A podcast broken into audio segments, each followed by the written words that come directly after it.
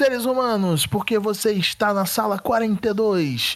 Eu sou Leonardo Mourão e você está em mais um podcast, junto dessa sala bonita, cheia de gente bela, inteligente, pronta para cair de cabeça na montanha russa. Vai ter o Bruno comigo. Vem, Bruno. Fala aí, galera. Vida logo ao cinema. Tem o Dodô, Lorde Peregrino. Fala, Douglas. Fala, galera. Belezinha? Você percebeu que eu falei Dodô, Lorde Peregrino e Douglas, né? Sim. Obrigado. E também vai ter o John. Não sou Macaulay Culkin, mas esqueceram de mim. Caramba, John, ninguém esquece de você. John? Quem é John? Mentira, mentira. Tá ligado aquele meme que, tipo, tem um cara andando com a mulher dele na rua e ele olha pra outra mulher? É a gente olhando pro Felipe e deixando o John de lado.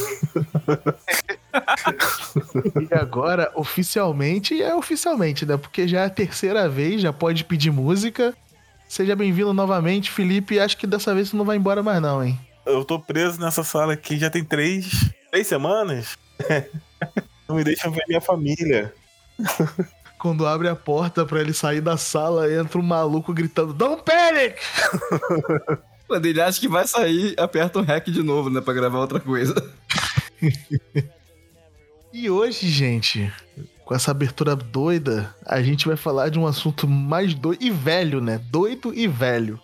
A gente vai reviver uma pauta antiga do Twitter, porque é assim que a gente vai viver, né? De passado.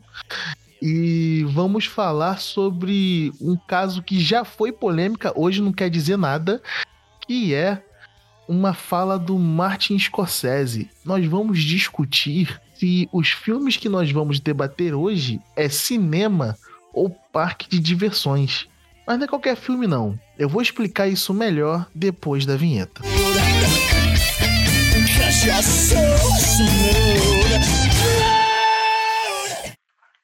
Vinheta.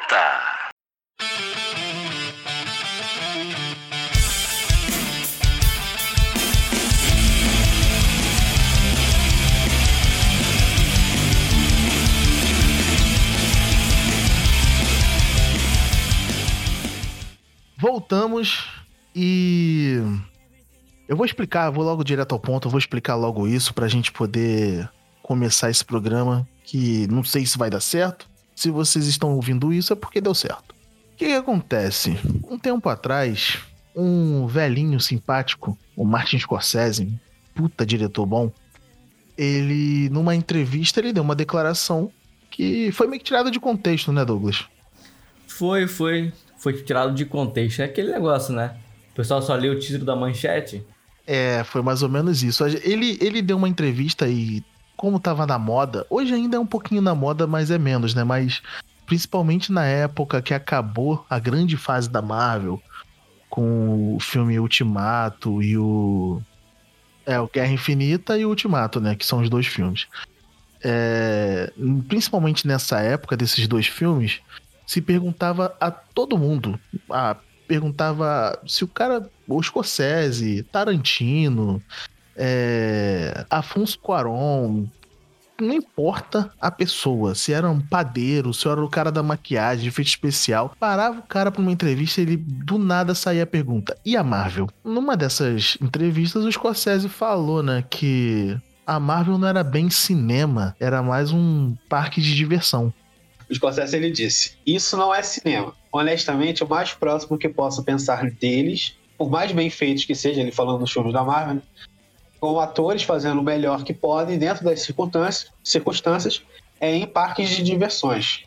Não é o cinema de seres humanos tentando passar emoções, experiências emocionais para os outros seres humanos. Foi o que ele disse. Ainda assim é um pouco polêmico, né? É. Mesmo dentro do contexto.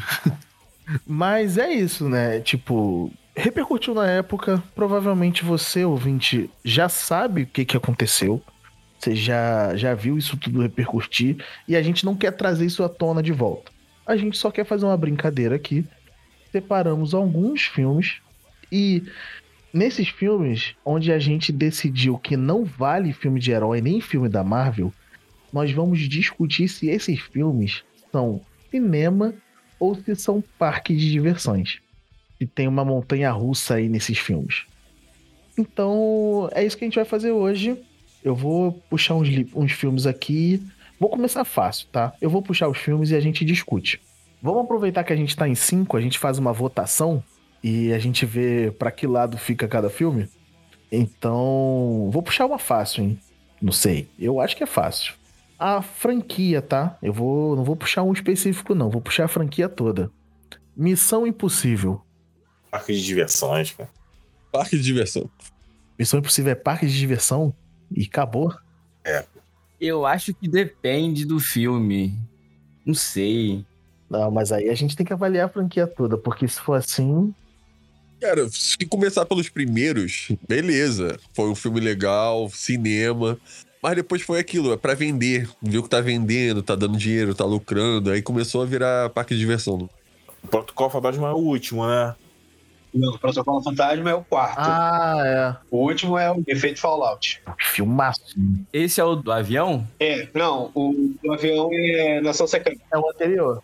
Ah, então esse daí eu não vi, não. Eu não vi o último. O último, não. Que eu me lembro, não. Eu acho que é o melhor de todos. Nossa, maravilhoso. Eu acho que é o melhor. Já tiveram cinco, né? Seis. Aí, perdi a conta. O 7 e o 8 vão ser gravados de uma vez só. Ele atrasou por causa da pandemia, mas ele vai ser lançado com parte 1, parte 2. Dizem que vai ser o final da série, que vai terminar no 8. Mas tem um pronto já, né? Que era pra sair esse ano, botaram pro ano que vem. É o Acerto de Conta, parte 1. E não vai pra lua? Não. Quem vai pra lua. Vamos chegar lá na lua ainda. Aliás, o Efeito Fallout foi responsável de toda aquela treta que rolou do bigode do Henry Cavill. Isso, do Superman.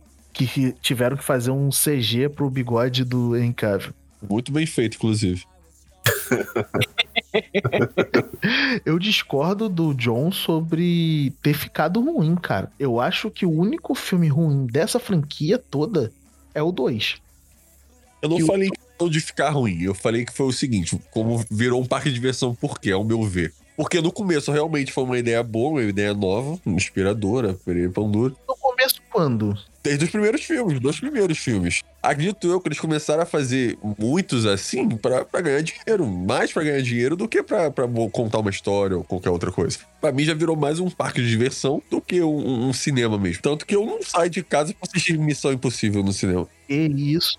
Que doideira sua, hein, cara? Como assim? A franquia se reinventou. Por exemplo, Protocolo Fantasma, que é o meu favorito. Cara, eu gosto desse filme porque ele é um filme que lida com improviso o tempo todo, entendeu? Porque Missão Impossível é aquilo, pô, tem tudo ali disponível pros caras. Tem máscara, tem carros maneiros, tem toda uma questão de pô, é, espião e tudo mais. E, cara, Protocolo Fantasma é tudo dando errado, eles tendo que improvisar o tempo todo é o Tom Cruise subindo no prédio mais alto lá de Dubai e do nada a luva começa a dar problema, é a máscara dando problema, e eles toda hora tendo que refazer o plano, tipo, mudar tudo, entendeu? Pra mim, cara, Esse foi o último que eu vi. Protocolo Fantasma é o meu favorito, mas Efeito Fallout é impressionante de bom. E pra mim é cinema e parque de diversão ao mesmo tempo. Não, mas aí a gente sai do foco. Nós estamos aqui para julgar. Está aqui para botar a mão no fogo e decidir se é cinema ou parque de diversão.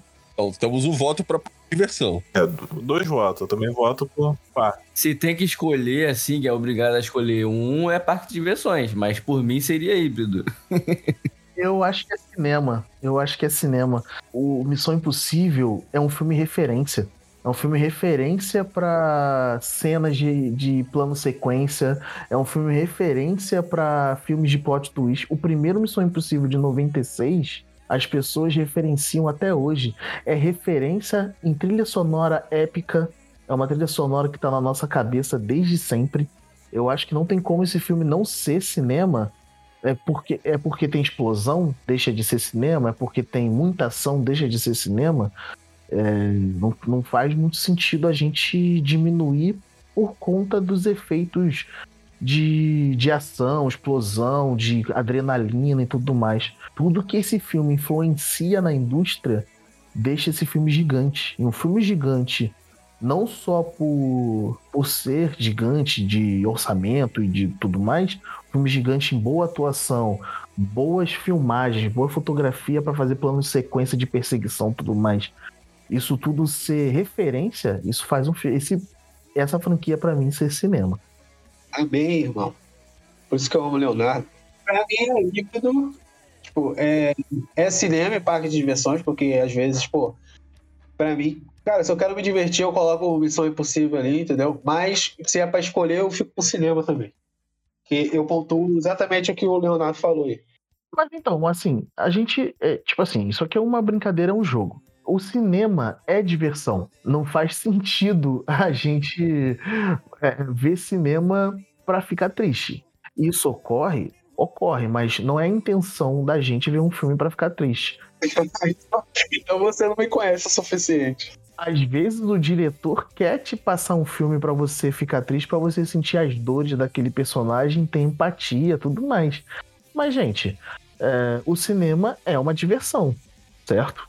O que a gente tá querendo fazer aqui, a minha proposta nessa parada aqui, é separar o joio do trigo. Do tipo assim, esse filme é bem feito a ponto de você encaixar no quadro cinema, ou esse filme, pelo amor de Deus, isso aqui é apenas um parque de diversão. Eu não vou sair daqui com nada mais. O filme é bom. O que a gente levou na mesa foi o seguinte: o filme não, não é ruim. Mas de tantas sequências assim, acaba tendo várias coisas repetitivas, acabou virando um parque de diversão. Ô, John, você sabe que não tem tanta sequência assim, né? Porque esse filme é de 96 e ele é 96. Em 2000 sai outro. Seis anos depois sai outro. Quase seis anos depois sai outro. Cinco anos depois sai outro. E o que que uma coisa mudou em cada filme do outro? Assim, fala aí, desde o primeiro filme até agora, o que que mudou? Bastante coisa, o, o John. Ah, então. Eu tô com um pensamento diferente de vocês, então, sobre o tema. Porque a minha visão do, de se é cinema ou parque de diversões não tem nada a ver com sequências, se o filme é bom, se não é. Tipo, é com o objetivo do filme. Se o, o filme foi feito só para entretenimento, ou se é feito para passar uma visão, para passar um, um, um olhar é, crítico sobre algo, passar uma forma diferente de, de ser filmado, a forma de roteiro, esse, esse tipo de coisa, tipo. Pra mim, ah, o filme, esse filme é cinema. Só Impossível tem uma missão, uma visão diferente de ser filmado. Não, não. O que eu tô falando é assim, a, a minha forma de analisar o título, né, de pensar o título, foi em relação a isso. Não se, ah, se é bem feito, se não é bem feito. Se, é, se tem sequência, se não tem sequência. Não. Se o filme, ele, ele é feito, né, ele é proposto de uma forma bastante palestrinha, entre aspas, cabeça, como a gente tá falando, que tem um monte de coisa que tu tem que analisar, tem que prestar atenção para entender legal a parada, ou se a parada é diversão total, sem você pensar em nada. Então, mas não é só, só isso. É tipo assim, se esse filme. Ó, vou te dar um exemplo de um filme que não é cinema e é parque de diversão. Moonfall. Vou falar de novo desse filme que eu falei na, na outra vez. Eu não vi, então. Não, mas, Douglas, você só precisa ver o trailer desse filme. E a proposta do filme é a lua que vai cair na Terra. Esse filme você acha que é cinema? Eu acho. É inovador. É, depende. Não, pelo amor de Deus, aí é foda. Aí. Já caiu, já caiu nave, já caiu planeta, agora a lua nunca caiu em cima da Terra. Isso, cinemaço. É porque assim. Oscar, Oscar, Oscar. Palma de ouro. é, eu não sei, dep- é, eu- sei lá. A ideia não pode ser assim muito boa, mas eu fui mais né, no que o Douglas falou. É, quando eu pego esse filme, eu assisto ele, eu desligo meu cérebro, assisto, curto e depois saio pra fazer alguma coisa. Ou esse é um filme que, tipo assim, se eu assistir de novo, eu vou encontrar outras coisas, tem mais coisas naquela história ali. Ele consegue fazer um um- uma relação com a vida real, ele faz uma crítica social escondida ali. Foi nesse sentido que eu peguei, tipo assim.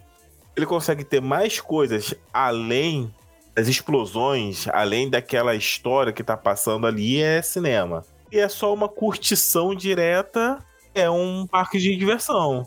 É, foi assim que eu pensei. Sim, isso aí. Às vezes não só roteiro, até questão técnica mesmo. Mas a saga do Ethan, que é o protagonista do Missão Impossível, a saga do Ethan é uma saga sobre o relacionamento dele com a esposa dele, um relacionamento sobre os amigos dele, a confiança que ele tem que ter nos amigos e ou deixar de ter nos amigos. O protocolo fantasma, que é o preferido do Bruno, é o ponto de virada sobre a confiança do Ethan sobre as outras pessoas. E isso é uma coisa discutível, uma coisa social. É um, uma uma observação mundana, né? Já que é o que vocês querem no cinema, no caso, vocês estão discutindo aí. É uma observação mundana, não é? Fora do surreal deles serem super agentes que escalam paredes de arranha-céu, tem toda essa discussão sobre confiança, relacionamento que o, o Ethan traz dentro do filme. Ele está bem escondido, né? É o que eu ia falar. Isso é uma parada que eu não pesquei em nada disso. O seu último filme, Douglas, se é o Protocolo Fantasma, você não vê Missão Impossível desde 2011. Então, pode ser que naquela época você não prestou atenção nisso e hoje você prestaria. É. Não, pode ser, pode ser, ok. Alguém vai mudar o voto pro cinema pra gente poder vencer aqui? Negativo. Cara, eu não vou não, cara. Não, eu gostei muito do que você falou, mas, tipo assim, essa questão de plano de sequência e tal. Eu vou rever, vou rever com outros olhos. Por favor. Digo assim, o, último, o único filme do Missão Impossível que é ruim, que é ruim, é o Missão Impossível 2. Que é o Missão Impossível... É o da moto? É, que tem briga de moto. É uma merda. Tem briga de moto no filme. Então é tipo assim, esse depois desse filme ele foi um fracasso tão grande que o Tom Cruise comprou a franquia e revitalizou no 3, que é Cara, Missão Impossível pra mim é uma série bizarra de boa. Não tem como. Missão Impossível. Não, é assim, a gente também tem que levar em. É, deixar claro assim que é, o, o filme ser, qualquer filme que a gente for debater, ser parque de diversões não é algo ruim. Exato. Entendeu? Não quer dizer que o filme seja ruim. O filme pode ser parque de diversões e ser o melhor filme que você já viu naquele ano. Entendeu? Só que é, é sim, porque daquilo que eu falei, né? A forma que eu interpretei o, o, a, o tema, né? Tipo, que é um filme que ele é feito somente para diversão. Não é só pra você é, curtir o tempo que tá assistindo e mais nada, entendeu? Beleza, beleza. Vamos, vamos prosseguir então. A gente perdeu essa, Bruno, mas a gente vai ganhar outras. O que? Vocês não entendem as artes? Olha os palestrinhas ficando pra trás. o próximo filme, vou puxar, vou continuar pegando leve. Eu acho que esse é fácil. Apesar de ter um ator de peso. Jumanji. Mas eu não vou contar o antigo, o, o novo não. Só vou contar o antigo com o Robbie Williams. E aí? Quem lembra desse filme, né? Além de mim. eu lembro. Ótimo filme, aliás. Gosto bastante. O Jumanji tem uma discussão forte sobre família. É, tem. O tema de Jumanji é a família. Só que eu acho que a questão de toda aquela aquela aquele tipo aquela coisa maravilhosa de um jogo ganhar a vida, entendeu? Eu acho que a família ela não tem o equilíbrio certo na história, pelo menos ao meu ver. Porque a gente fica muito impressionado com a questão, pô, um, jogo que joga os dados e sai do nada um elefante de dentro do negócio, entendeu? Um mosquitão grandão, os negócios. Então, é porque, tipo assim, faz tempo que eu vi esse filme, né? Então, eu lembrei desse, dessa questão da família, só que, ao, ao meu ver, vem primeiro o lance do jogo em si. Ah, mas os pontos chaves do filme, toda vez que tem um conflito de drama no filme, é sobre a família, sobre os relacionamentos dentro de casa. Um dos personagens do filme do Jumanji é a casa. Não sei se vocês lembram, toda vez que eles precisam jogar o jogo, o tabuleiro, jogar os dados, eles falam: Cara, a gente pode fazer o que for, mas a gente precisa jogar dentro de casa. Então, ali que tá o porto deles. Tipo, é, tanto a velha geração, que é o Robbie Williams, com a, a, a mulher mais velha lá, que foi quando eles sumiram. Ele sumiu, né? Quando ele ainda, é, eles ainda eram crianças. E era a casa deles, tanto a nova geração, que é os dois irmãos, ali na casa nova que eles acabaram de comprar. Então, tipo, tem os problemas antigos mal resolvidos do garoto com o pai, do namoro que nunca aconteceu, que era para acontecer, tanto quanto os, os irmãos mais novos que são é, acabaram de ficar órfãos, se não me... é, é isso, né? Eles acabaram de ficar órfãos, a tia não tem tempo para eles. Então, a, a, o filme gira em torno desses problemas. E o que gira em torno disso é o jogo, mas tudo acaba nisso. É, cara, assim, pra mim, ele é uma fantasia e é um filme fantasia bem feito. É... E é aquele lance, a lógica que eu tava seguindo. ele tem um, eu acho que ele tem um propósito em si. Ele não tá ali só pra jogar várias coisas assim, você ir embora. Então, pra mim, ele é um, um filme cinema. Não fica no parque, não. É, eu vou, vou pegar esse gancho também e concordar com, com o Felipe. Eu também acho que ele é um filme cinema, apesar de eu não lembrar muito desse filme, que é bem antigo. Mas com os flashes que eu tenho aqui, é, é um filme bem bacana, cara. Eu acho que a mensagem que ele tenta passar realmente tá mais que um filme cinema. É, a parada é essa também, tipo, eu, eu não lembro muito dele, porque, tipo, há muito tempo da última vez que eu assisti, e todas as minhas experiências foram, tipo, sessão da tarde, tá ligado? Então. Não, mas ele é um filme sessão da tarde total. Ele é levíssimo. É, todo o drama que eu falei aqui é colocado de uma forma boa, tal, bem feita, porque é o, Robin Williams dali. Mas ele é leve. Ele é um clima pra, pra você ficar leve. Não é. Você fica tenso em alguns momentos, mas propósito dele é muito leve. Cara, eu vou de parque de diversão. Exatamente por esse contexto aí de tipo, não ter. de- é exatamente a, a questão dos flashes, só de lembrar da questão mais do, do jogo em si, entendeu? Eu vou de parque de diversões, pegando já o gancho também do Douglas, que é um filme de sessão da tarde. Deixar o Douglas desempatar e eu vou empatar também parque de diversão. Apesar de eu ter colocado todos os argumentos ali, eu acho que ele é. O- jogo sobressai todo esse drama, e como, como o Bruno falou. É parque. Não, então, pra mim também seria parque, porque eu só tenho essa lembrança dessa experiência de, tipo, um filmão sessão da tarde. Então. E eu- a última vez que eu assisti, eu, sei lá, devia ter 12 anos, 10 anos. Então, eu não lembro de nada profundo desse filme. E eu aqui tentando relembrar esse filme, me veio outro na cabeça, que é o Zatura. Que é quase a mesma pegada, não sei se vocês lembram. Ele é legalzinho, ele é mais fraquinho, né? Mas ele é legalzinho também. Eu, eu- eu gosto desse filme. Ele é legal. Deixa eu, deixa eu defender um pouco o Jumans. Porque assim, ele, tá certo que ele é mais levinho, mas o público-alvo dele é esse mesmo, entendeu? Sim. Eu não acho que, o- por um- ser um filme família, ele já cai pra ser um parque de diversões.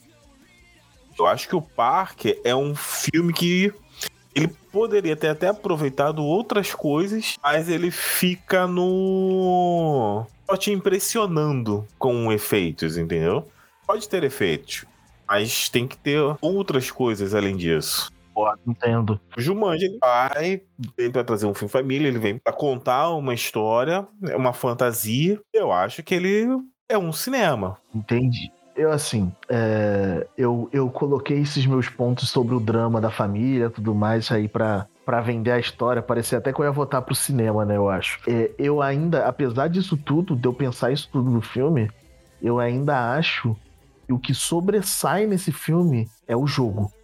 É você querer saber qual é o próximo resultado dos dados, o que, que vai acontecer, que tipo de aventura vai acontecer assim que eles jogarem os dados novamente.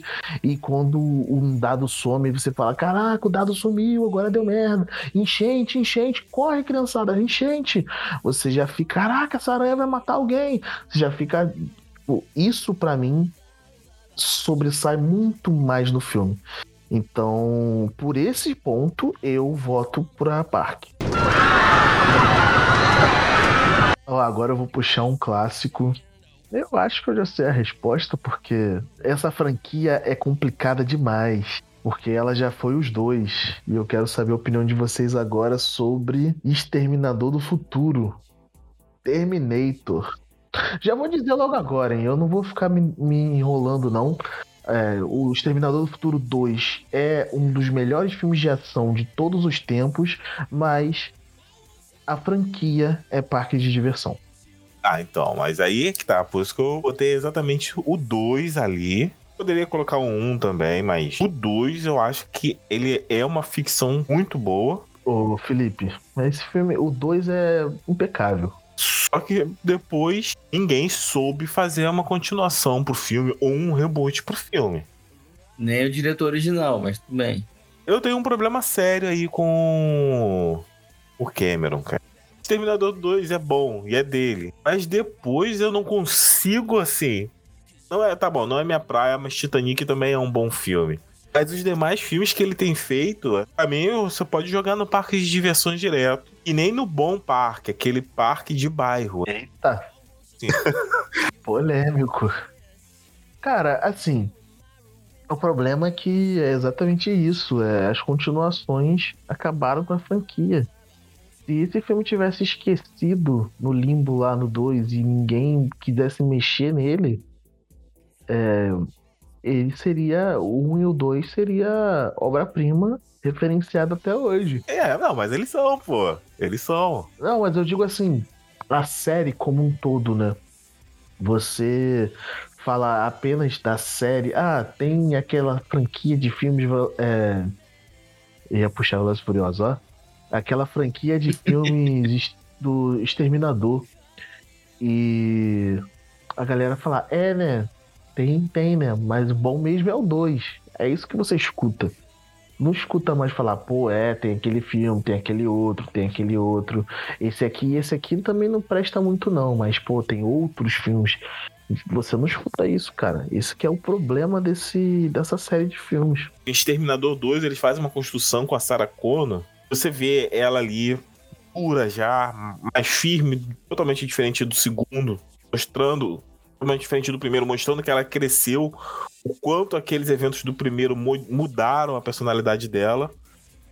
É, e mesmo assim, eles ainda fazem uma sequência que é quando ela se encontra com o Exterminador, ela perde toda essa força e volta a só querer fugir quando bate de frente com o Exterminador na primeira vez. É, existe isso e você sente isso. O filme tá passado, mas se você botar assistir ele agora, você começa a se sentir junto com o um personagem, entende? Bem pra caramba. Cara, Exterminador 2 e o próximo que eu vou puxar, eles são incríveis, cara. Com o tempo passa, mas não, não envelhece mal. Você vê hoje e fala, caramba, que maneiro ver isso aqui. É, pois é, e aí é que tá. E essa, para mim, isso é uma das magias do cinema. Você pega o negócio e fala, caraca, efeito toscão. Ah, que filme bom. Ele te prende. Eu vou. Então, todo mundo vai votar em quê? Cara, eu vou de cinema. Cinema? Na franquia? Ah, na franquia? Não, na franquia não. Na franquia não, cara. Não, franquia nem vale a pena falar, pô. Se for, se for na franquia. Se a gente for jogar de um em um, a gente vai ficar aqui a noite toda. Não, só o dois, cara, só o dois. então todo mundo concorda que o dois é o cinema e o resto. E o um é cinema, não? Eu vou votar em branco porque eu, eu não acompanhei Exterminador do Futuro. Podem me julgar. Não, pode parar no 2. assiste. Assiste o 1 um e o 2. Eu só vou assistir esse porque eu tô por fora mesmo. Exterminador do Futuro, voto nulo. O 1 um também é bom, mas assim, eu vou ser honesto que o 2, ele é, é o cara. O 2 veio para mostrar como é que o, o filme de ação ia ser daqui para frente, né? O 2 é tipo um marco zero pra ação. Pois é, pois é. Eu, o que eu penso muito nele é por causa disso. Quando chega uma cena de ação que mistura com um terror, que é o do T-1000, perseguindo eles de carro, um bicho que é meio que indestrutível. Eu acho ele muito bem construído por causa disso. Fora a trilha maravilhosa do Guns N' Roses. Nem gosto dessa banda, mas essa música é muito boa. a música desse filme é muito boa, pelo amor de Deus. Fora os efeitos práticos também, que eu acho sensacional pra época, cara. Isso. E sem falar que, não sei, uma curiosidadezinha aqui, só pra gente terminar. O T-1000, você sabe, Felipe, porque o T-1000 tem esse... Ele é de metal líquido? Por quê? É. Ele é de metal líquido, não é porque o James Cameron queria metal líquido. É porque eles não sabiam eles não sabiam fazer um 3D de qualidade. O 3D era tosco daquele jeito. Então eles deixaram um 3D meio raizão e deram a desculpa no, no roteiro lá que era metal líquido. Ah, tá bom, cara. Isso é ótimo, cara. Era o melhor que dava para fazer, entendeu? Aí o cara botou no roteiro que. Botou ah. no roteiro que era isso. Cara, é não brigar com as coisas que ainda não tá no tempo de fazer. Sim. É isso aí.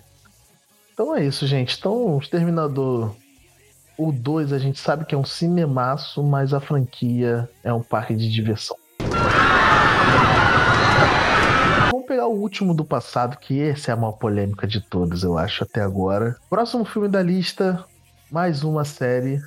Mais uma série. Tem muita franquia aqui pra gente falar e essa é mais uma. Star Wars. Pra gostar, tô rindo de nervoso, tá?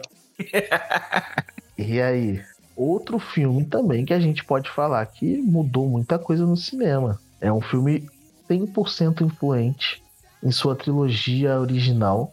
Mas se a gente for botar os nove filmes aí, Depende se você quer colocar a última trilogia ou não.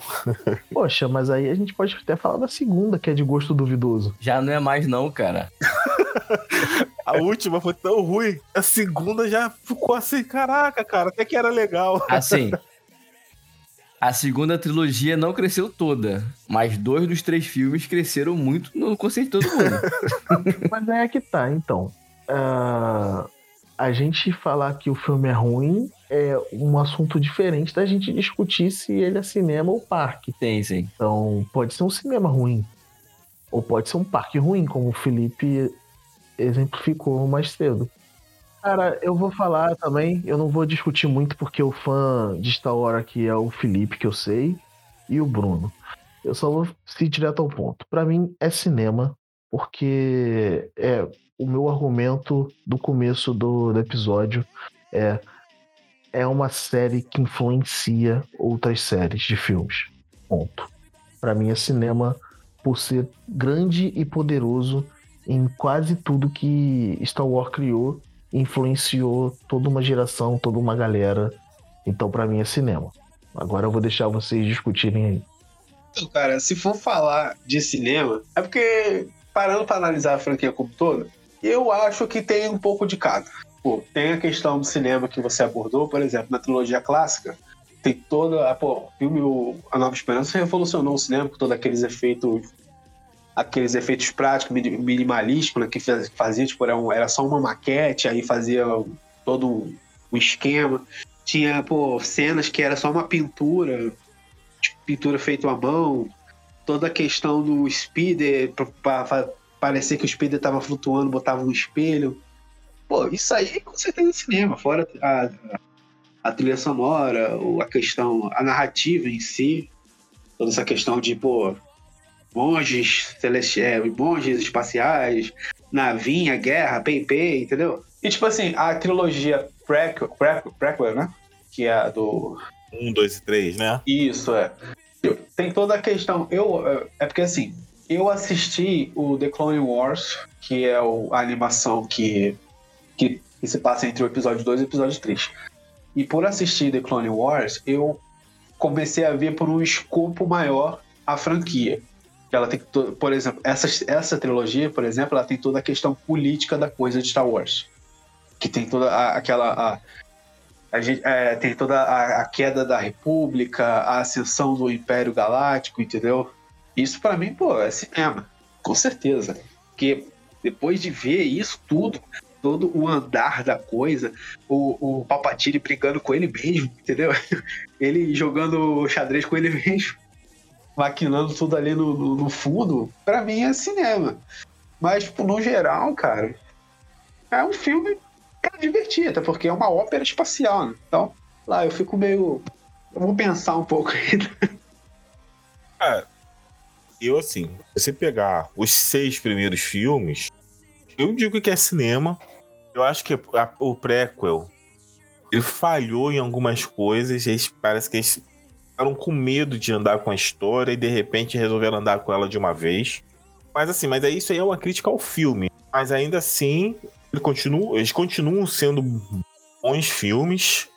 E falando da original, cara, é, incluindo tudo que ele falou, esses filmes, ele, eles conseguiram trazer, trazer um pouco de pouco de cristianismo, é, trazer samurais, é, misturar tudo, Flash Gordon, é, e jogar pra gente ali num filme, uma sequência de filmes muito bons, muito bons. Entende? Tanto que assim, são centenas de livros hoje inspirados em Star Wars, inspirado no universo de Star Wars. Então, assim, ele fica pra mim como cinema.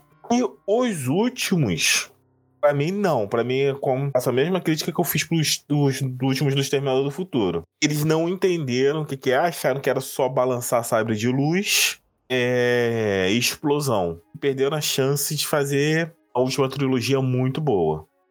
É, eu também penso assim, tipo, o, a trilogia clássica e a prequel. A clássica é cinema pra caramba, a prequel é cinema e a, a, a última agora talvez não seja nem filme, dependendo, não sei.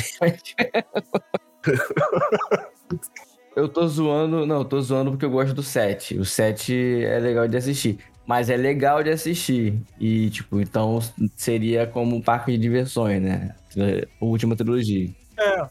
Eu adoro o 8. É uma pena, cara. Eu, gosto do 7, mas ele se perde nas continuações. É uma franquia que não, não, não segue o ritmo certo, entendeu? Tipo, Ele tá mais pra uma montanha russa, né? Tu tá lá em cima, lá em cima, lá em cima, do nada. Bom, eu fico assim. Não vou ficar falando muito, não, que. Então é isso? Então. Fechou como? Parque de diversão? eu vou, apesar dos pesares, eu vou de cinema. Então é cinemão. Ah, Então é cara, isso deixa aí. Vocês acabaram de É, validar todo a. Jay Skywalker. Próximo filme. desgraça. Você quer analisar a saga, dá isso. pô. Tem nove filmes, pô. Vocês caíram na minha armadilha. Uó, uó, uó, uó.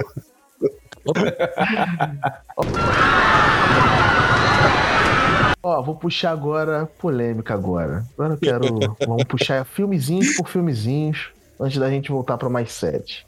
O filme saiu, ganhou o Oscar de melhor filme. Acho que foi de melhor filme, não lembro. Tem um Oscar aí. É, o filme 1917.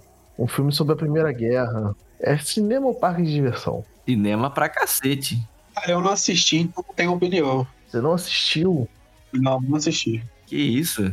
Eu tô junto também, não assisti ainda, não, cara. Só eu e Douglas, então vai ter uma briga aqui agora. Mas pelo trailer, pelo trailer, Vocês têm que assistir. Esse filme é indispensável pra vocês. Cara, não, cara, vocês precisam assistir. Tipo, o filme, ele é muito, muito bom e, e, e cai naquilo que eu falei, cara, a interpretação que eu dei do, do, do tema, né? Tipo, ele, cara, nada em cena é à toa. E, tipo, a condução do filme, né? Tipo, tudo, cara. São, o quê? São dois planos sequências, né, Léo?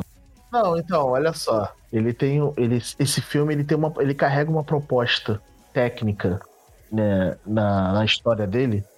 É um filme. é, eu já vou falar logo de cara, mas eu vou explicar. Pra mim, ele é parque de diversão. Sério? Óbvio, mas eu vou explicar. É, ele tem uma proposta. Ele tem uma proposta técnica muito, muito boa. E é. Qual é a do filme? Tem. Acontece. Vai acontecer um ataque num ponto.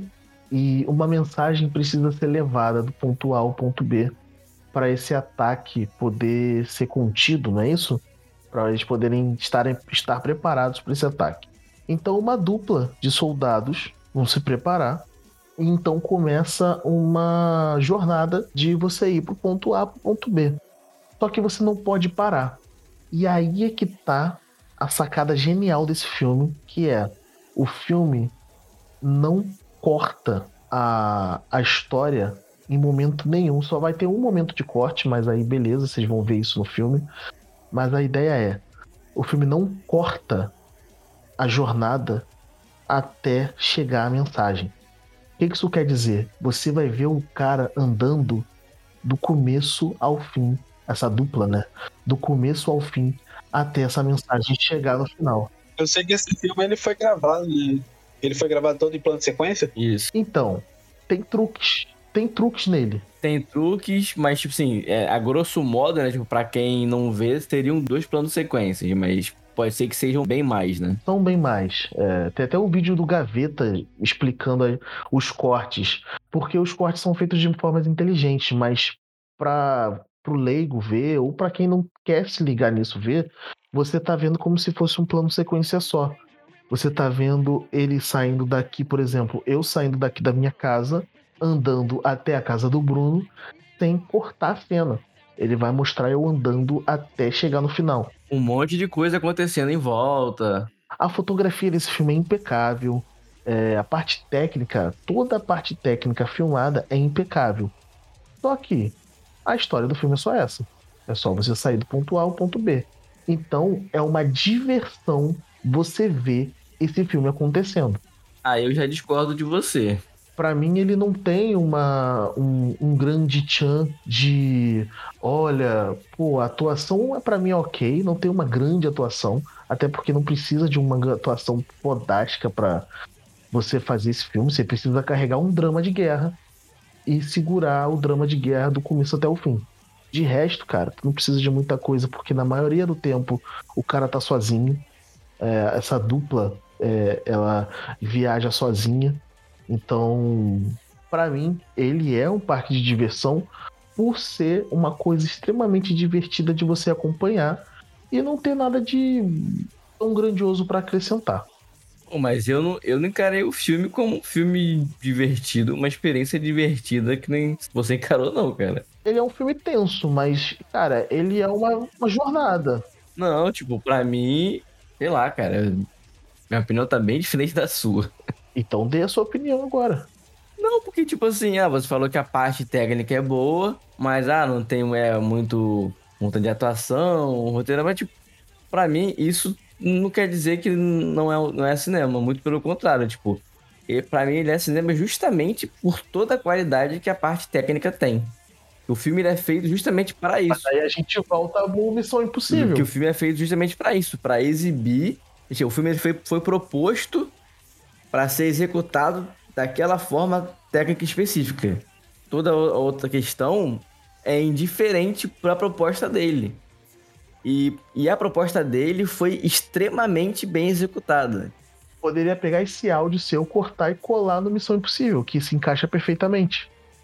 E você julgou como parque de diversão. Mas eu falei que porque são seis filmes, Léo. E eu só vi cinco. Você julgou a série. Esse é um filme. Não, mas, não, mas então é... nada, ué. pra mim é a mesma proposta. Tudo bem, mas você, você tá jogando uma, é, uma, uma franquia que tem vários filmes que eu não vi todos, né? Você tá jogando jogar a franquia. Quer comparar o mesmo julgamento de, de uma coisa que é um filme só. Não tem como.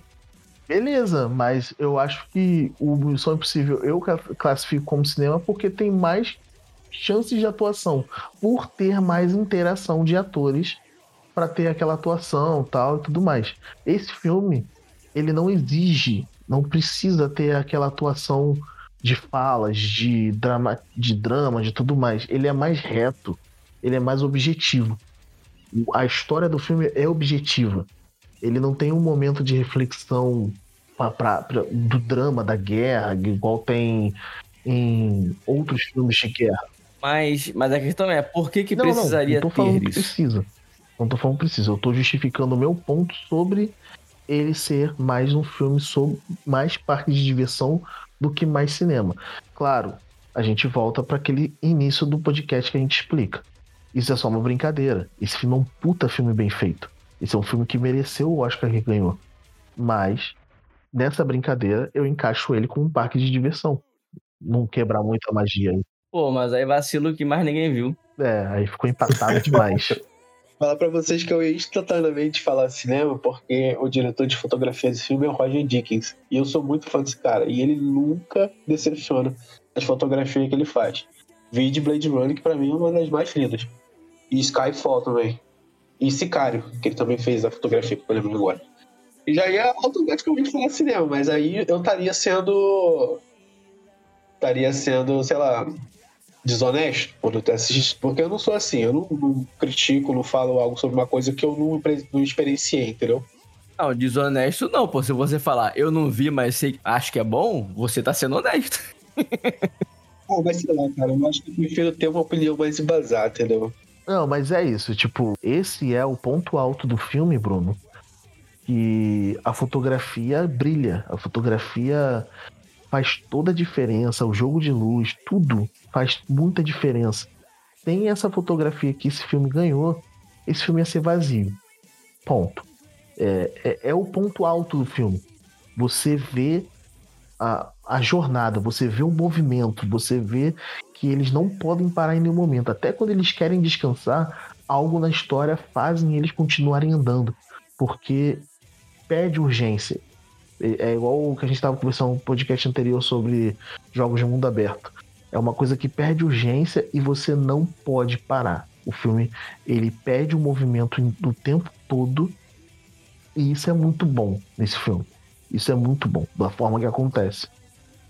E os pontos que você abordou me fizeram pensar um pouco, entendeu? Sim. Não, mas enfim, é isso. Eu acho que por ele. é, é, concordando com o Douglas ali, ele não precisa disso que eu tô pedindo, que eu tô falando que faz falta pra ele ser cinema. Não tô pedindo isso. Mas hoje, assim, votando, hoje, Faro, eu vou votar no cinema, porque. No cinema não, no parque de diversão, porque é isso. Ele é uma grande jornada que você tá vendo ali. Ele vai te deixar imerso na tela ali naquele momento. É, quando eu vi esse filme, eu fiquei, eu fiquei na ponta do sofá, eu fiquei tenso vendo esse filme. E foi muito divertido. Quando terminou e que o Doutor Estranho apertou a mão do soldado e eu, eu vi lá a missão cumprida. E beleza, caramba. Ufa, acabou. Posso respirar normal agora. E foi maravilhoso. Mas é um parque de diversão. Isso significa que o Benedito nunca faz filme ruim, né? Tamo, tamo nessa aí. Deixa quieto, passa aí, passa pro próximo filme. Terminou empatado isso aqui, mas beleza. Ó, tem, caiu um filme nessa lista. Não sei porque tá nessa lista, mas eu quero saber porque tá nessa lista agora e o Felipe vai me responder. Mãe, é parque de diversão ou é cinema? Vamos lá, gente. Mãe é cinema, pô. Não sei porque você botou nessa lista, É. é cinema e acho que tá bom já. É isso. Alguém, alguém discorda? Foda, eu concordo com o Filipão, tô com ele. Eu separei, gente, alguns filmes que hum, com certeza eram cinema contra outros que com certeza eram são parques de diversão, entendeu? Entendi. Não, mas a, a gente tinha que ficar na dúvida. Isso aqui não tem nem dúvida, né? Alguém tem, alguém tem dúvida? Não, muito pelo contrário, porque. Quer dizer, dúvida eu tenho. Mas sobre o que foi o filme, mentira, é porque eu vi depois de vários vídeos. Mas, é. Que é cinema, não, com certeza é cinema, porque, tipo, o filme o tempo todo te faz pensar em uma pancada de coisa e você ainda pensa errado, aí pensa de novo no que você pensou. Aí fora a interpretação de todo mundo, sabe? Sei lá, O Johnny que me falou sobre esse filme, né? Ele já falou pra, pra eu tentar entender a parada, o, a- o negócio do filme. Mas, cara, quando eu vi o lance lá dos dois irmãos, um matando o outro, eu falei, ah, é uma alegoria religiosa. Eu peguei logo de cara. O Johnny até ficou impressionado, foi, Johnny? Foi, foi verdade. E eu só peguei o, o feeling desse filme depois que o, o Leonardo me contou. Ele, Johnny, presta atenção, é isso, isso e isso. Depois que eu fui vendo o filme, foi. Sabe aquele meme da cabeça explodindo? Era eu. Fazendo, caraca, que maneiro. Aí depois veio, que nem ele falou, veio o irmão matando o outro, depois a casa inundando. Aí eu falei, caraca, esse filme é maravilhoso. Eu não sei se foi nesse ponto, Bruno, que eu matei o, o mistério, né, entre aspas, do filme. Mas foi por ali também. Eu acho que foi na questão. Não tem uma questão da. Não, acho que foi antes. Acho que foi na questão do, do Adão e Eva. Que rolou um bagulho sobre a costela, sobre uma parada de, da, da ferida. Que o cara deu uma faca- levou uma facada na costela e depois aparece a mulher dele na porta. Que aí eu fiquei meio desconfiado. Eu falei, caramba.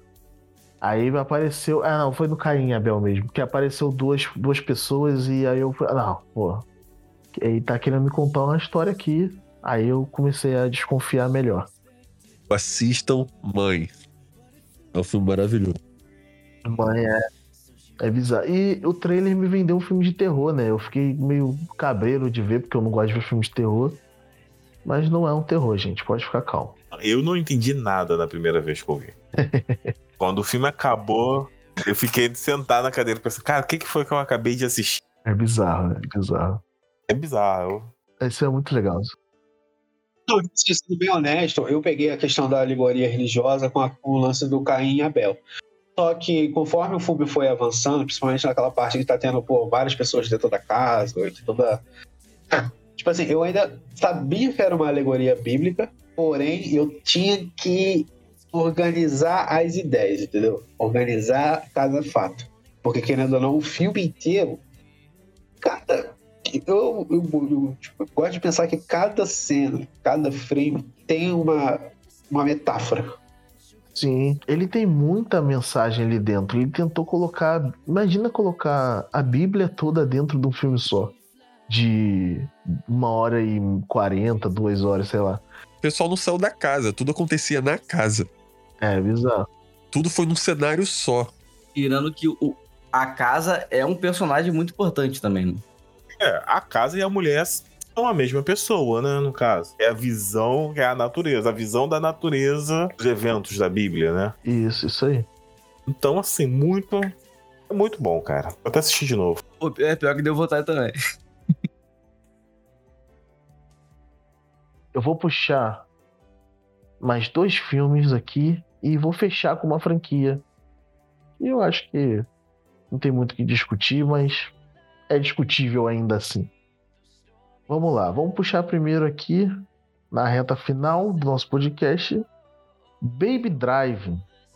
Dodô, Baby Drive. Cinema. Defenda. Cara, mas na real, eu falei só pra falar que Velozes não é, cara. Não, mas aí essa, essa não é a discussão. Mas assim, eu acho como filme, o Baby Drive é melhor que todos os Velozes já feitos. Mas agora, se é questão de. Eu, eu não tenho argumento pra defender que é cinema, não. Mas sabe, que se você votar cinema aqui, você vai ter que votar cinema ali na frente. Por quê? Porque o filme é diferente, não, nada a ver uma coisa com a outra. Eu ia votar cinema agora, eu fiquei confuso. Eu tô com o Joy também. Eu vou dizer que é cinema, hein? Você tá querendo manipular meu voto. Então, vamos lá. Então, acho que não tem muito o que discutir, mas vamos deixar tudo claro. Baby Drive é cinema, para mim, porque ele não é só um filme de ação. Ele é o Edgar Wright mostrando que ele é um louco que sabe fazer corte e sabe fazer montagem. Aham. Ele é o diretor que sabe fazer uma montagem de cena, é, que sabe dirigir cena de ação, e sabe ser diferente e sabe deixar a marca dele. Porque você colocar todo um ambiente, você deixar climatizado, digamos assim, o, o, o Baby, né? Que é como, se, como chamam o, o garoto que dirige bem. Você deixar o Baby ter um problema, um toque, sei lá, doido que ele tem, que ele marca tudo com música. E ele dá play na música, ele dirige com a música. Se a música para, ele tem que parar de dirigir para botar a música de volta, para voltar a dirigir. Se bota a música errada, ele se perde, então ele tem que. Cara, essa relação dele com a música, e isso tá na cena e nos cortes da cena, isso é bizarro demais, cara. E assim, pra mim, eu acho que a música vira praticamente um personagem no filme, né? Porque ela é, ela é extremamente, extremamente importante pro enredo, pra tudo que a proposta do filme. É, não, faz parte do Baby. Tanto é que o final é, acontece algo que atrapalha na música e ele sofre com isso, né? Tipo, prova- provavelmente ele vai sofrer muito. Mas a gente descobre que a música faz muito parte do Baby por alguns problemas que ele tem. Mas, cara, isso fazer parte da ação e da personalidade dele ao mesmo tempo, isso é muito bizarro. Isso é muito legal de ver. E melhores, melhor cena de fuga de carro, eu acho que tá nesse filme. É, que é a primeira, no caso, a primeira cena de fuga. A segunda é muito boa, mas a primeira é muito melhor. E é cinema no máximo, entendeu? Eu gosto do, da direção do Edgar Wright desde o, que eu assisti Scott Pilgrim. Pra mim, esse filme, pô, é sensacional. O ritmo de fuga, a montagem, toda a questão da música ser uma protagonista do filme. Eu lembro até do. quando ele tá fugindo, né, da polícia lá pro. Acho que é do segundo pro terceiro ato. Acho que já é do terceiro ato. Que ele vai roubar o carro de uma velhinha. Aí, ele, em vez de ele partir logo, ele fica procurando uma música na rádio. é muito bom isso. Aí, tipo, cara, pra mim, é cinema legal, entendeu? Tipo, ele tem toda uma questão, é, a técnica, né? Uma coisa que eu tô lembrando agora, que filme, se você assistir ele com fone de ouvido, é, todas as vezes que o Baby tira o fone de ouvido, o, a, a sensação é a mesma pra você, como se você tivesse ouvido só de um lado. Então, pra mim, cara, só esses mínimos detalhes, pô, cinema não passa. Então, Tá dado o veredito. Se Bruno falou, então é verdade, gente. Próximo filme, agora eu quero ver. Agora vai dar briga. A Origem, Inception, Leonardo DiCaprio, o lindo Leonardo DiCaprio. O que que esse parque de diversão é pra vocês, gente? É cinema. Isso, como é que você fala assim, já querendo induzir as pessoas a falar as coisas? Vocês vão defender isso aí? Não. Cinema, cinemaço. Queria ter ganhado o Oscar nesse filme, cinemaço. Cinema, cinema? É, pô. Eu também acho que é cinema, cara. Cara, pra mim é só diversão. Aí, alguém tira o Leonardo da sala? Faz favor. Tipo assim, eu, eu entendo o Leonardo, porque, por exemplo, eu gosto de A Origem, é, principalmente pelos detalhes técnicos, da história, que é bem interessante, porra, o negócio. Apesar de que essa história, eu descobri recentemente que ela vem de um anime, só não lembro qual. Mas a inspiração é desse anime. Tanto que tem até, tipo, é, planos e cenas que é igualzinho, cara. É tudo igual. Aquela, aquela cena da, da a personagem da Ellie Page quebrando o, o vidro, toda a questão do, do mundo do sonho ficar se revirando, né? Tudo tirado desse anime. Então, tipo assim, eu acho, eu entendo o ponto de vista do Leonardo, tipo, diversão e tal, porque para mim é um filme que eu vou botar ali vou me divertir, porque, porra, entrar no mundo dos sonhos, cara, é maneiro, entendeu? É, mas pra mim é cinema. Não, ele disse que entendeu o meu lado, mas ele discorda. Ué, ué, não, não tô te entendendo. Eu falei que eu entendi o lado do Leonardo. Ah, bom, bom, bom, bom. Cara, eu falei que eu entendi. Eu falei no começo que era cinema, só que o Leonardo falou que era diversão. Aí eu falei, eu entendo o lado do Leonardo, porque eu também às vezes coloco para me divertir, mas para mim é cinema entendeu? Eu acho que esse filme do, da Origem é, é só um filme de assalto. Por isso que eu não vejo ele como um cinemão, caramba, não sei o quê. Eu acho que ele é um ótimo filme de assalto, muito viajado, onde o Bruno tá falando aí que é uma adaptação de um anime, né? Provavelmente. Eu já ia falar que era um ótimo roteiro original, eu não sei se é ou não é. Mas Cara, eu. Além. É aquele ponto do 1917. Ele é uma parada que te quer te levar do ponto A ao ponto B.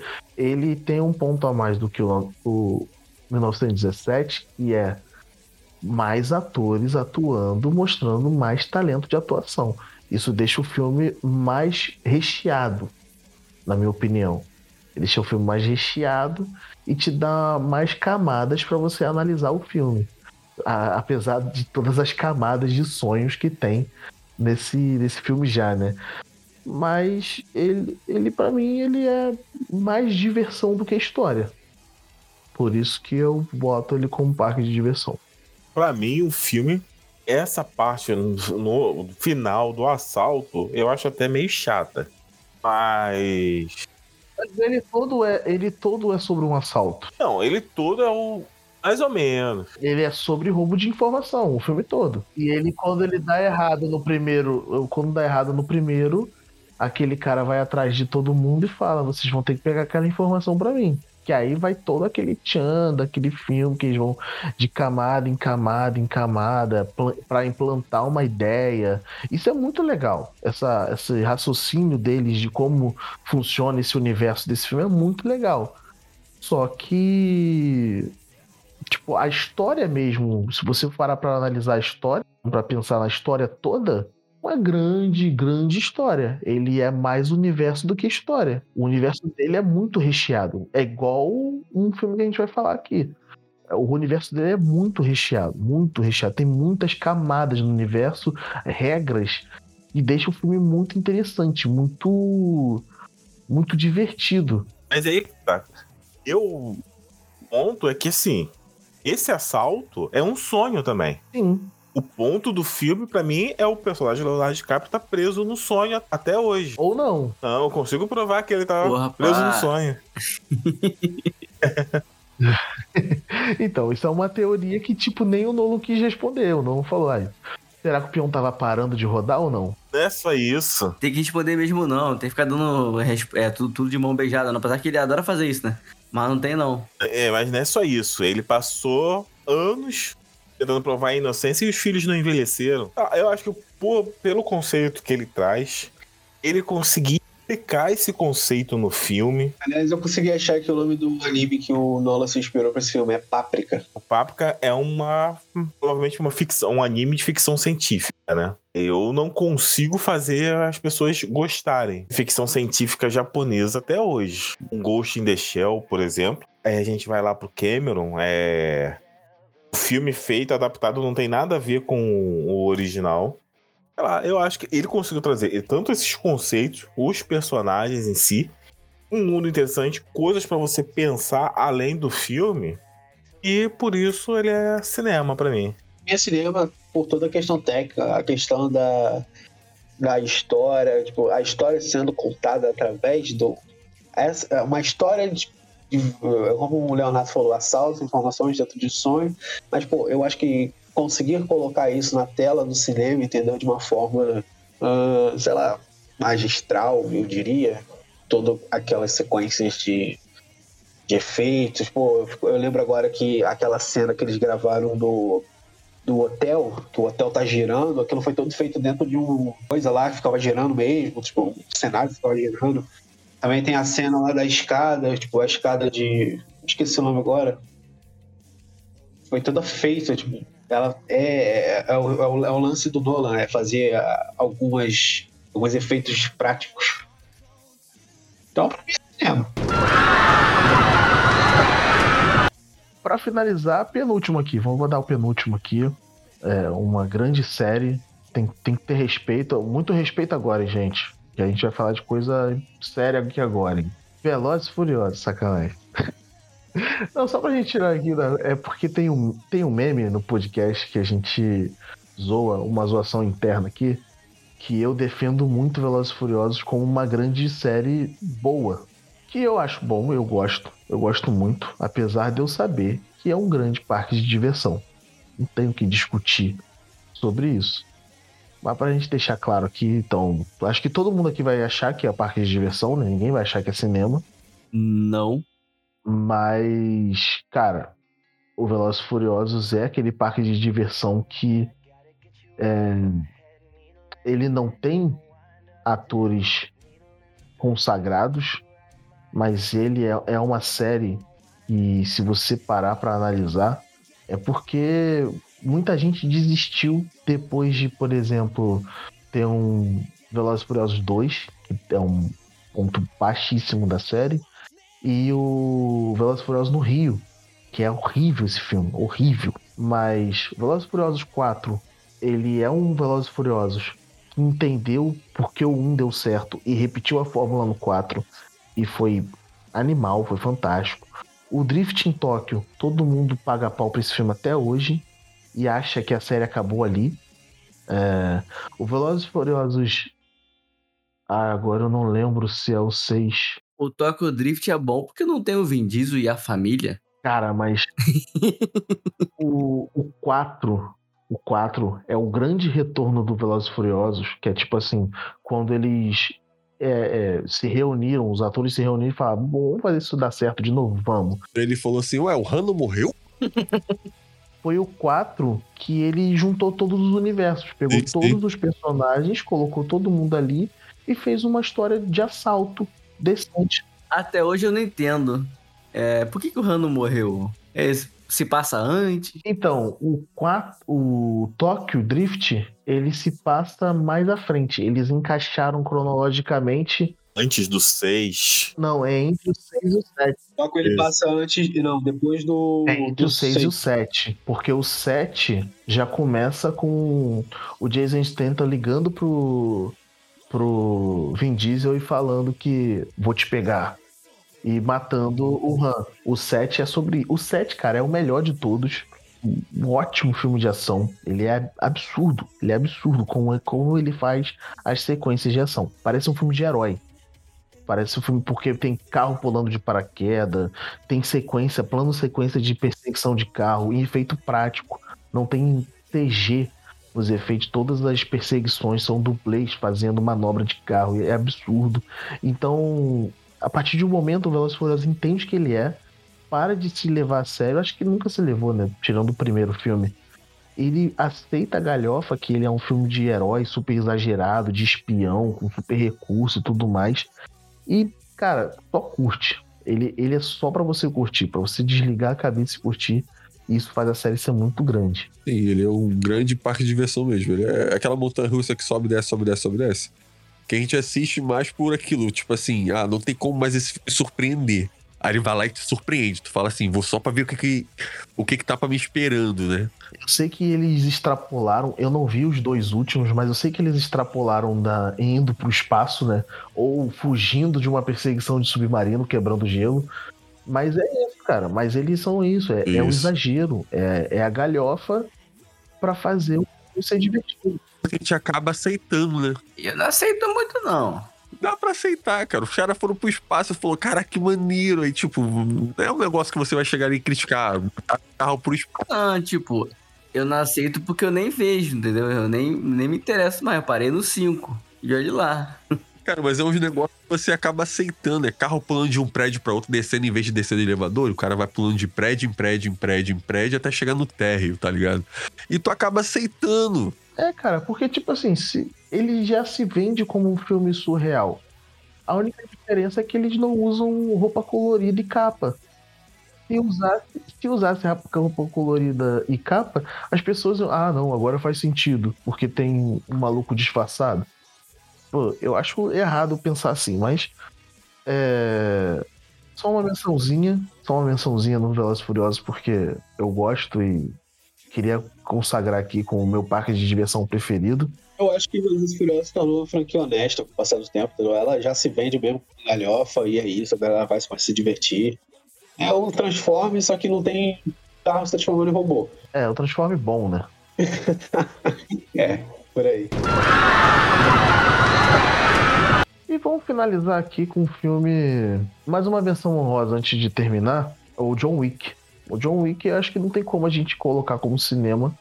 Ou tem. Como cinema de ação. Eu vou colocar como parque de diversão, mas eu gosto de pensar que também é cinema pela, pela a questão do escalonamento do universo, entendeu? Eu colocaria cinema por, por causa do, do- Por causa da entrega mesmo do Kenny Reeves, cara. Que eu vi um- o treino dele, que ele treinou pra caramba pra. Em de manuseio de arma, manuseio de troca de munição. E eu, eu levo como cinema por causa da desenvoltura dele. Que ele se entrega ali naquele filme. É como você olha pra ele e fala ali: ah, ele é o John Wick, não é o Keanu Reeves. Você não vê ele como, como qualquer outro cara. É o John Wick, John Wick. Mas eu ainda acho que é cinema mesmo, por, por causa disso mesmo, da- do preparo dele, do- da entrega dele.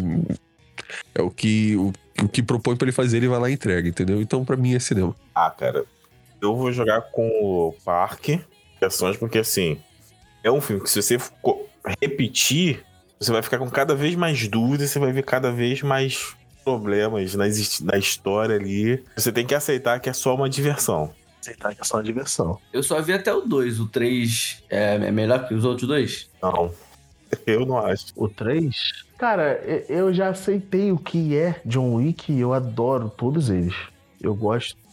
Eu gosto deles igual. Eu, é porque eu, eu acho parque de diversão porque é um filme que eu só quero ver o próximo porque eu quero saber como é que ele vai matar aquele monte de agente vindo ao mesmo tempo. Eu quero ver a.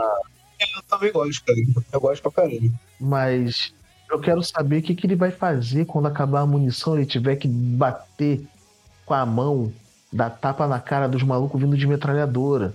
Como é que ele vai se virar quando ele tá sendo afogado numa piscina com 10 homens armados e ele vai ter que afogar todos eles usando só a gravata? Tipo, isso é diversão, cara. Isso, beleza. É, tem a- toda a parte técnica tal, que um artista do cinema tem que fazer, os, coreogra- os coreógrafos e tudo mais, mas ele tá ali pra divertir a gente. Então, pra mim, é parque de diversão. É, pra mim também é parque de diversões. Mas vem cá, qual que é o nome do outro filme mesmo que vai ter na, do universo lá? É o, é o nome do hotel, né? É, vai ser o nome do hotel, mas eu acho que é uma série, eu acho que não é filme, não. Acho que é filme. É série? Eu acho que vai ser uma série. É filme? Ah, vai ter o quarto filme do John Wick. Tem o quarto filme, mas vai ter um spin-off sobre, sobre o prédio dos, dos mercenários. E eu acho que esse spin-off vai ser série. Entendi. Não, não tava sabendo, não. Eu acho que o quinto já tá gravado, se eu não me engano. Gravaram o quatro e o cinco. Então, a graça do John Wick é essa, cara. É, é essa questão do universo, toda a ação, né? A porradaria comendo, não sei o quê.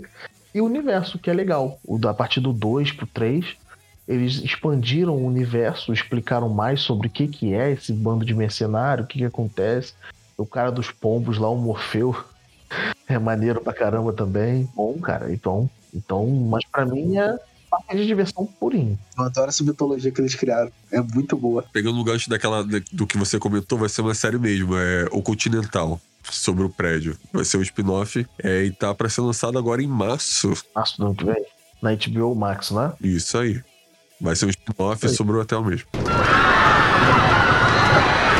Vamos terminar? Vamos terminar aqui com o último. E eu vou falar que é cinema, hein? Antes de falar que é. O que, que vocês vão falar? Mas fala aí o que que vocês acham de Avatar, do odiado pelo Felipe James Cameron. Então, é o filme. Ele merece a fotografia, tem fotografia, tem efeitos incríveis, mas eu acho que ele para por aí. Ele não tem história. A história dele é muito rasa. Uma história básica. Ela não é nem básica, ela é rasa. Muito mal feita. É a, jor- é a jornada do herói. Mas é bobo.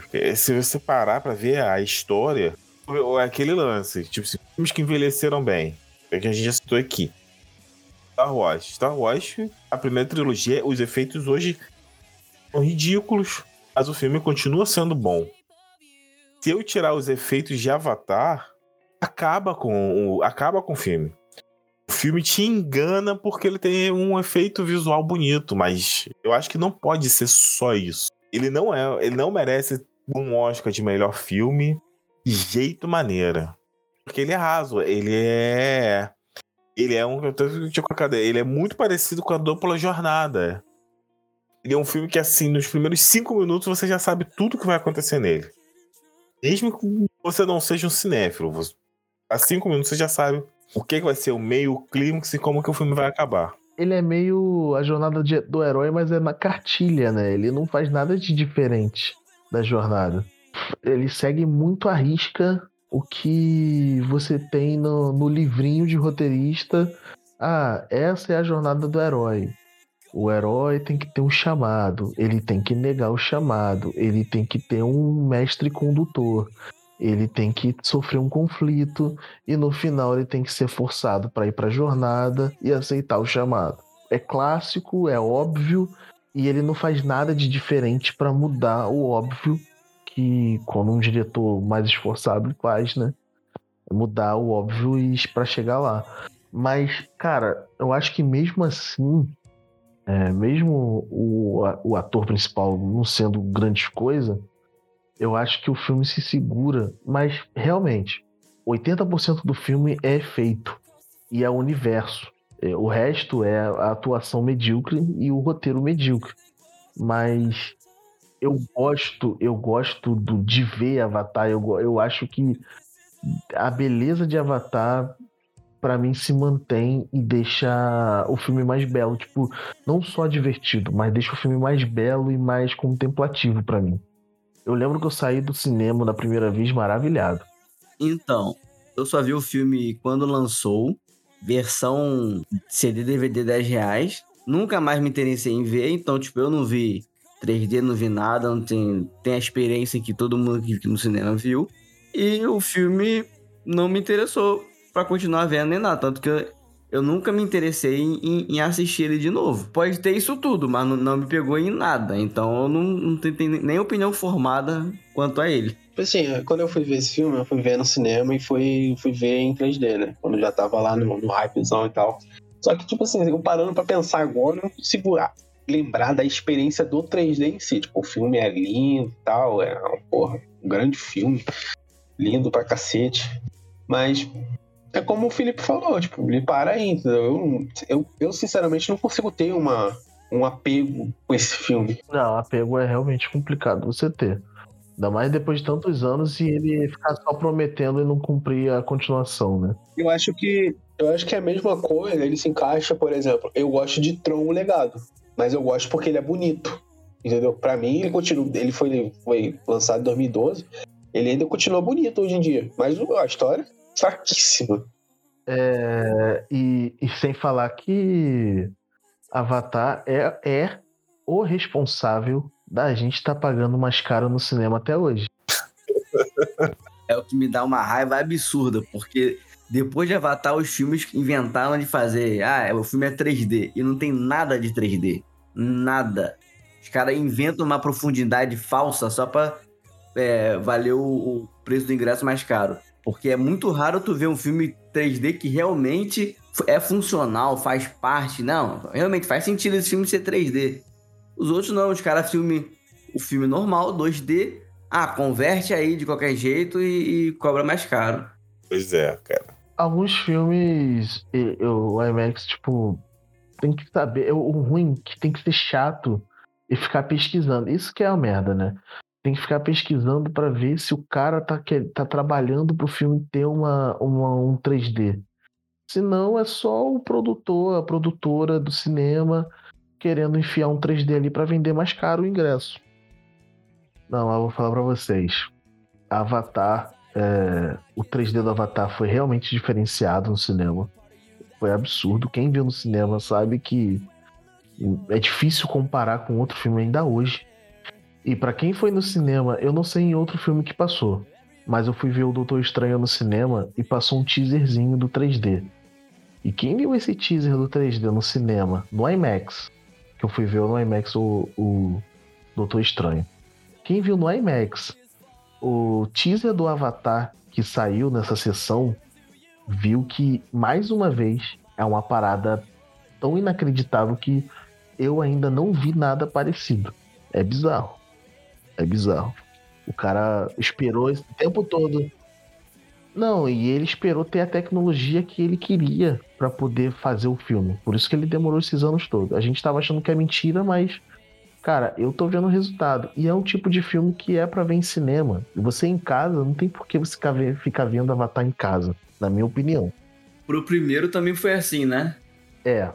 Sim. Ele esperou o maior tempão já com o roteiro quase pronto. Ele queria fazer nos anos 90, mas ele viu que não tinha tecnologia, então ele esperou para fazer. Avatar ia vir antes de Titanic. Ele tem Avatar escrito preparado, assim, na cabeça dele antes de Titanic. Só que ele falou: não, não vai dar certo porque não tem a tecnologia própria para isso. Posso estragar mais um pouco o Avatar? Ele é mó plágio, cara. Pesquisa aí na internet, Time Spirits. Eu tava vendo isso. É, os personagens são iguaizinhos. Fora que teve um, um, escritor também chinês que falou que o, a história do filme é 80% do livro dele. Mas aí, deixa eu falar, a história é tão genérica. É, concordo. que qualquer um vai falar. É tão genérica que qualquer um pensaria nisso. Mas é isso, gente. Tem mais delongas. Vamos encerrar por aqui. Obrigado a todo mundo que veio. É, John, a gente tem rede social para seguir você? Como é que a gente te encontra? Fala mal? Reclama da sua participação? gente, vocês podem me encontrar no arroba querido John, também é um filme muito bom, tá? Vou indico vocês a ver. Arroba querido John, tô lá, só seguir, tamo junto. Isso é o quê? Isso é Twitter? Isso é Instagram? Instagram, meu Instagram. Instagramzinho, TikTok tem? Tenho não, tenho não. Então, querido John, segue aí. Felipe, você também tá no canal Games. Fala mais aí pra gente. Isso, aí. Eu tô com Games. Tá precisando uh, ressuscitar aí. Mas vai vir, vão vir coisas novas, com, com foco em notícias, umas pautas frias e gameplay pela Twitch. Tá? Vocês vão encontrar a gente lá. E é isso. Valeu aí, gente, pelo mais um convite. Não, não tem mais convite, não. Agora você tá na nossa escala aí. Fica prestando atenção que você já é um empregado vinculado, colaborador. E. Bruno, fala aí, cara. Vou ficar aqui puxando seu saco toda vez, não, cara. Porque você é um puta design bom pra caramba, manda bem pra caramba. Nossas capas, vou falar de novo, nossas capas é o Bruno que faz o podcast. As artes das matérias das notícias é o Bruno que faz. O Bruno tava postando aí. Vamos ver se ele volta um dia, mas todas as artes é responsabilidade dele. Então, Bruno, onde a gente vê teu trabalho, Bruno? Cara, eu tô lá no, no Instagram, arroba Bruno Duarte, underline C. Também tô no Behance, behance.net barra Bruno Duarte 26. Tô lá também, com as minhas artezinhas singelas.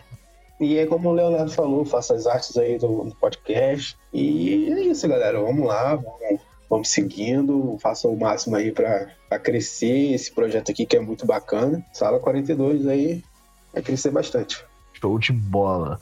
Dodô, nosso Lorde Peregrino, onde a gente acha, Douglas? Então, é, no Instagram, na, na Twitch, no TikTok, é, Twitter, tudo é arroba Lorde Peregrino. Eu estou meio com as lives suspensas no momento, né? Que eu tô focando em um outro projeto aí profissional.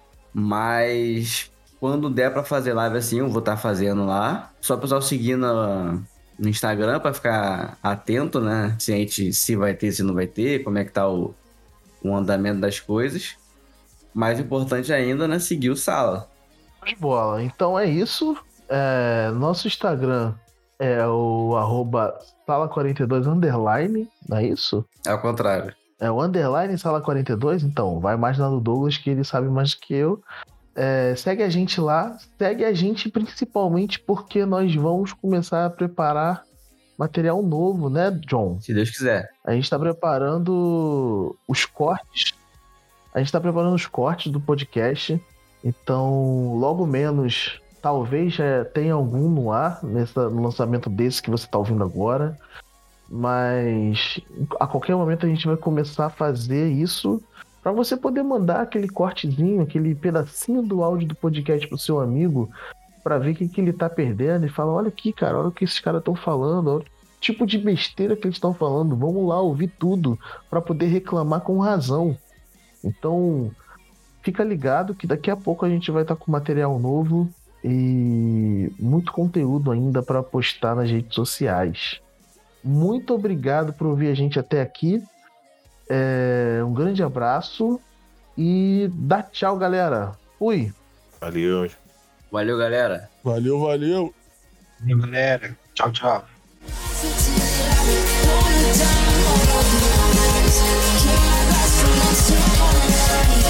For